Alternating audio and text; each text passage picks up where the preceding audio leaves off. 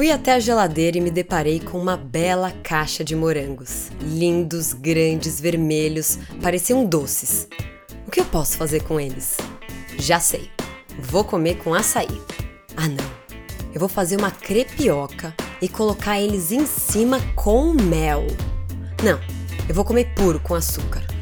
E, nossa, tô atrasada. Amanhã eu como. E assim, passaram-se dias e dias até que finalmente chegou a hora de comer os morangos. Abri a geladeira. Era o grande momento. Ah, não. Puta que pariu! Eles mofaram.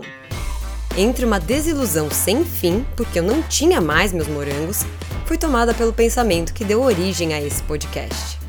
Eu me preparei tanto para ser o momento perfeito com os meus morangos que eles mofaram. Eu perdi o timing. Acho que isso acontece bastante na nossa vida. A gente quer que seja perfeito, que seja o melhor momento. A gente se prepara demais e quando vê, nossas ideias mofam.